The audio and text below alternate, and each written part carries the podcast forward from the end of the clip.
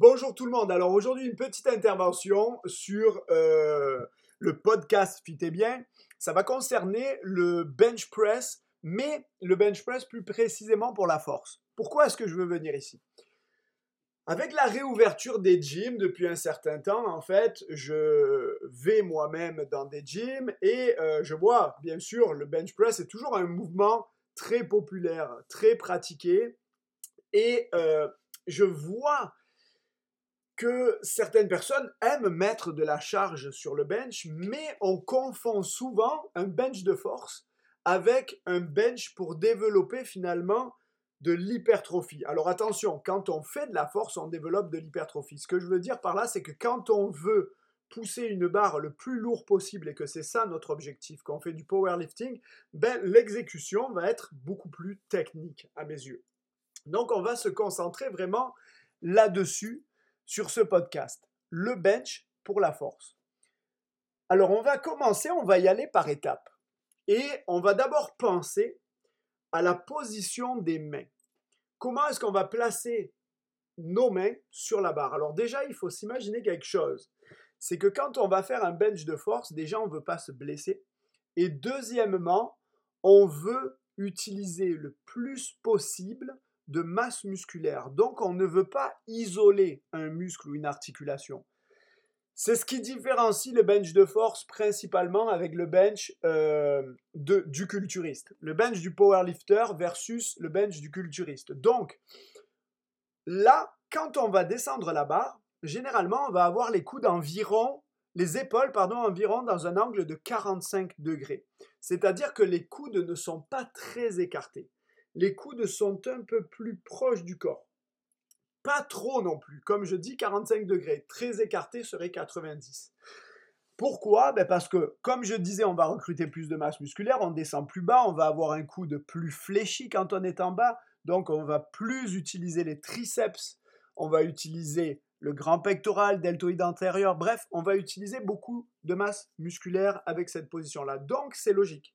Les mains vont être moins écartés que sur un bench de culturiste. Parce que quand on descend à 45 degrés, on veut quand même que le poignet reste aligné avec le coude, qu'il reste au-dessus du coude.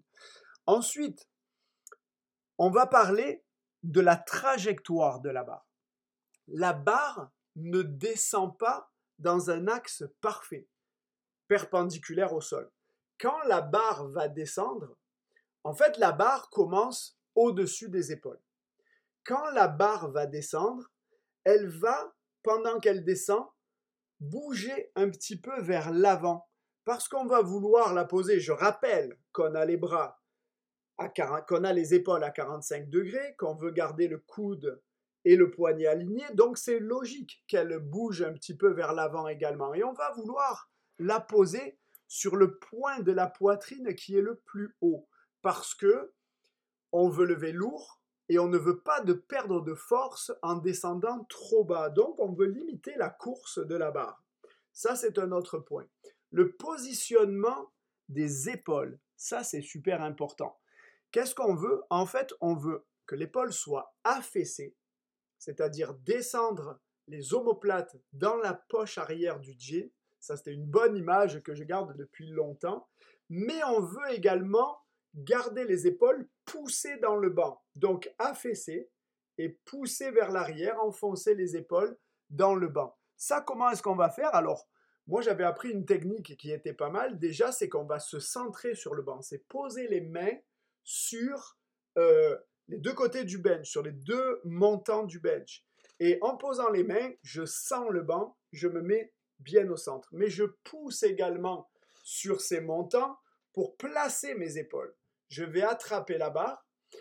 Et une technique que j'utilisais, c'était de pousser la barre contre le rack.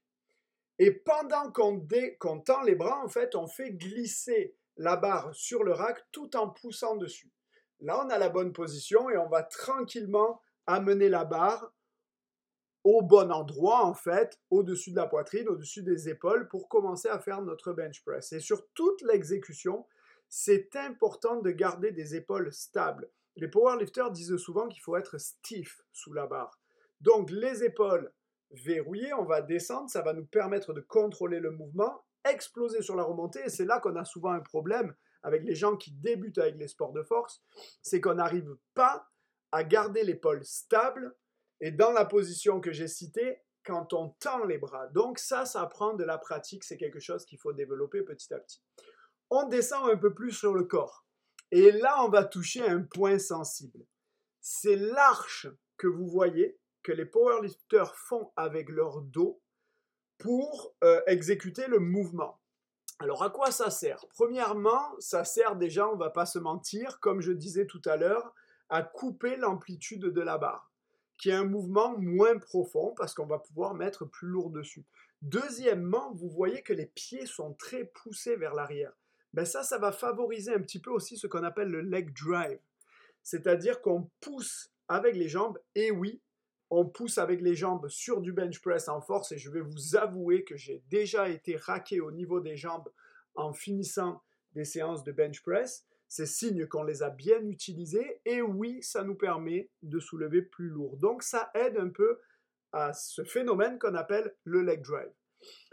Personnellement, je ne fais plus ce mouvement-là euh, Tout simplement, je vais vous expliquer parce que quand on a un arche trop prononcée au niveau du dos et au niveau du bas du dos, on va avoir une compression supplémentaire sur les facettes articulaires. En fait, des petites facettes qui a à l'arrière des vertèbres, qui permettent de limiter le mouvement d'extension.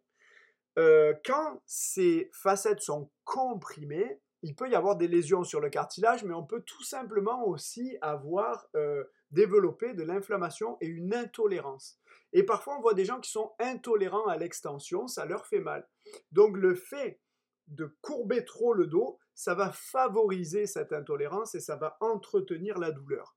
C'est pour ça que moi, personnellement, ayant un, passé sportif et de blessures assez intenses, je ne pratique plus ce genre euh, de, de mouvement, je ne prends plus cette position. Et il faut, être, il faire très attention de savoir évaluer nos clients avant de pouvoir leur prescrire un tel mouvement. Moi, je suis plus pour le dos neutre. Bref, une petite arche, ça va aider. Aussi, ne pas négliger ce que l'on fait avec notre poitrine, avec notre respiration. Quand on va bencher, normalement sur des mouvements de force où on a peu de répétition, on ne respire pas pendant le mouvement. On prend notre air en gonflant la poitrine, on reste stable, on touche la poitrine, et c'est là qu'on explose pour remonter la barre. Et là, il y a plusieurs courants de pensée. Il y en a un premier qui dit tu ne respires pas tout le long du mouvement. Tu touches, tu exploses et arrivé en haut, tu respires, tu reprends ton air et tu pars pour ta deuxième série. Ou alors si tu as peu de reps, si tu en as deux ou trois, tu es capable de les faire peut-être sans tout simplement en gardant, euh, sans respirer pendant toutes tes deux, trois reps. Après, il y a d'autres personnes qui vont dire, tu gardes ton air, tu es stable sur la descente, tu bombes la poitrine et en remontant, tu vas tout doucement expirer avec la bouche.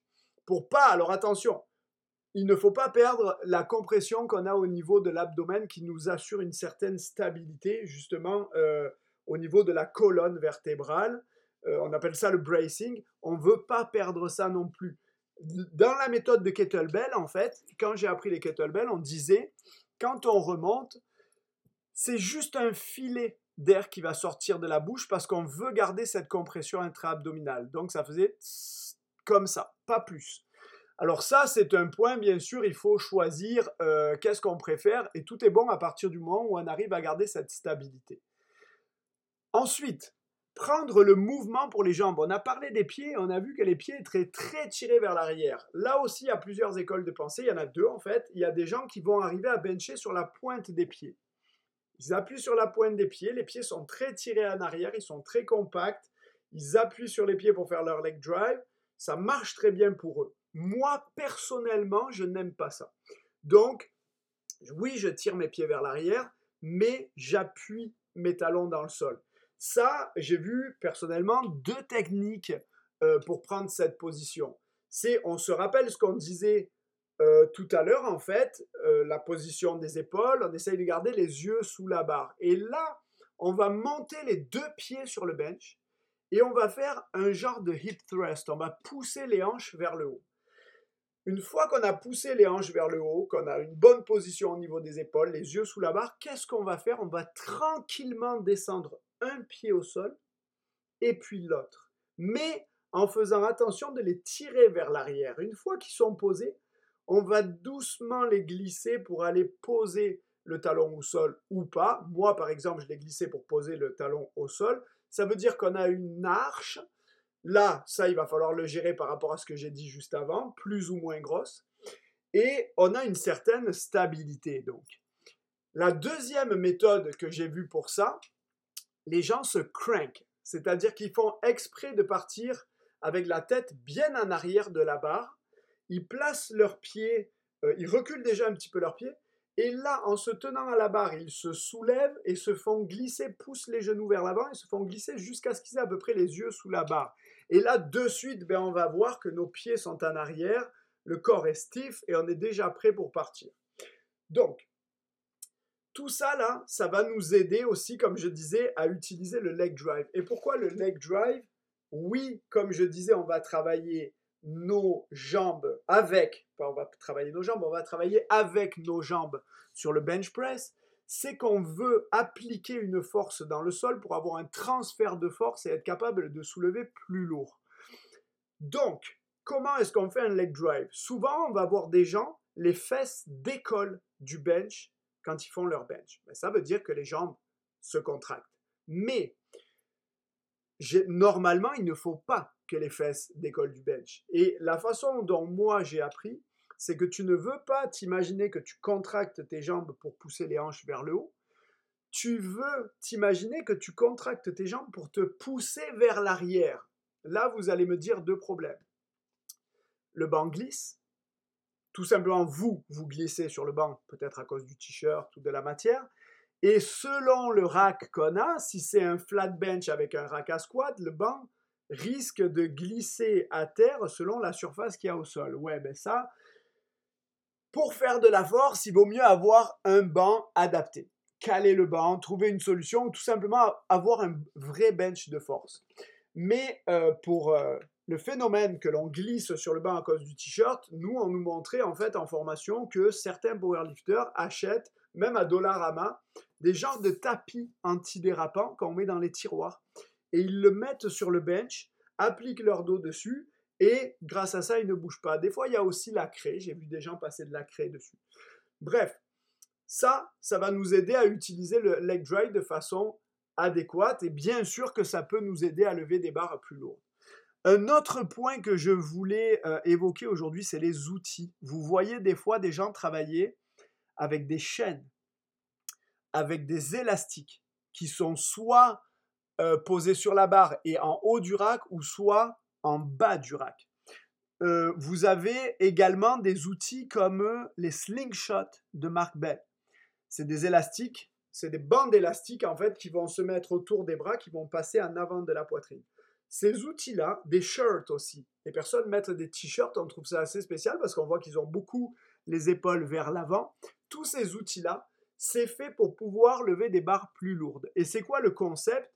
C'est que quand vous allez descendre la charge, vous allez avoir une assistance, la barre va être moins lourde et la barre va être plus lourde au fur et à mesure que vous la remontez parce que c'est en haut du mouvement qu'on est le plus fort.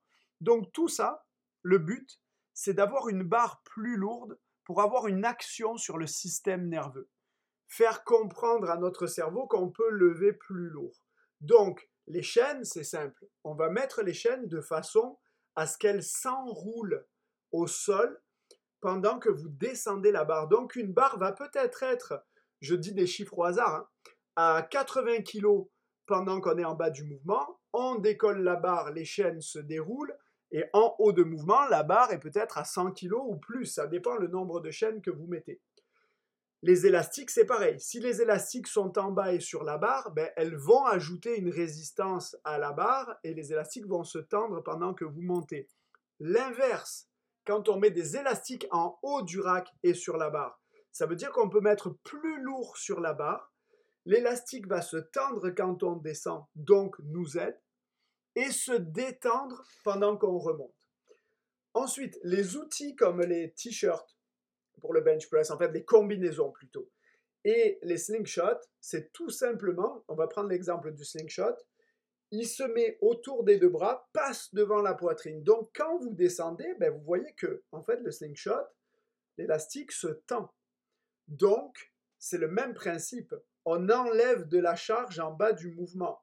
On va remonter explosif et la barre sera plus lourd en haut quand l'élastique sera détendu. Même chose avec le t-shirt. Autre outil qu'on voit souvent euh, sur le bench press, c'est les, les, wraps, les wrist wraps. En fait, c'est les bandes qu'on met au niveau des poignets. Et attention, alors souvent c'est inadapté. Les gens vont en acheter de mauvaise qualité ou des trop courtes qui vont pas avoir un gros impact. Moi, j'ai des bandes qui font à peu près 50 cm et qui sont très tight. Vous allez les prendre, les enrouler, tirer autour du poignet, les attacher très serrés de façon à ce que ça fasse une assistance pour le poignet. Parce que quand la barre est rendue lourde, on a du mal à garder les poignets bien stables, bien solides. Le poignet va avoir tendance à fléchir un peu. Et eh bien en fait, ces bandes vont nous donner une aide supplémentaire à ce niveau-là et stabiliser le poignet. Autre outil que j'aime bien, c'est les coudières en néoprène. Des coudières, assez tight, déjà ça chauffe un petit peu l'articulation du coude, mais surtout ça la stabilise. Et on voit, moi j'ai des fois des petites douleurs dans mon coude gauche et je vois une vraie grosse différence quand je mets mes coudières en néoprène. C'est des coudières SBD. Euh, c'est un bon rapport qualité-prix et vraiment ça m'aide beaucoup là-dessus. Donc le podcast d'aujourd'hui arrive à sa fin. Ça m'a fait plaisir de vous parler de tout ça. Euh, n'hésitez pas à me laisser une petite évaluation ou à venir tout simplement sur la page Facebook Fit bien ou euh, Instagram pour nous laisser un commentaire et euh, nous dire ce que vous avez pensé de ce podcast. Je vous souhaite une bonne journée et je vous dis à la prochaine. Au revoir.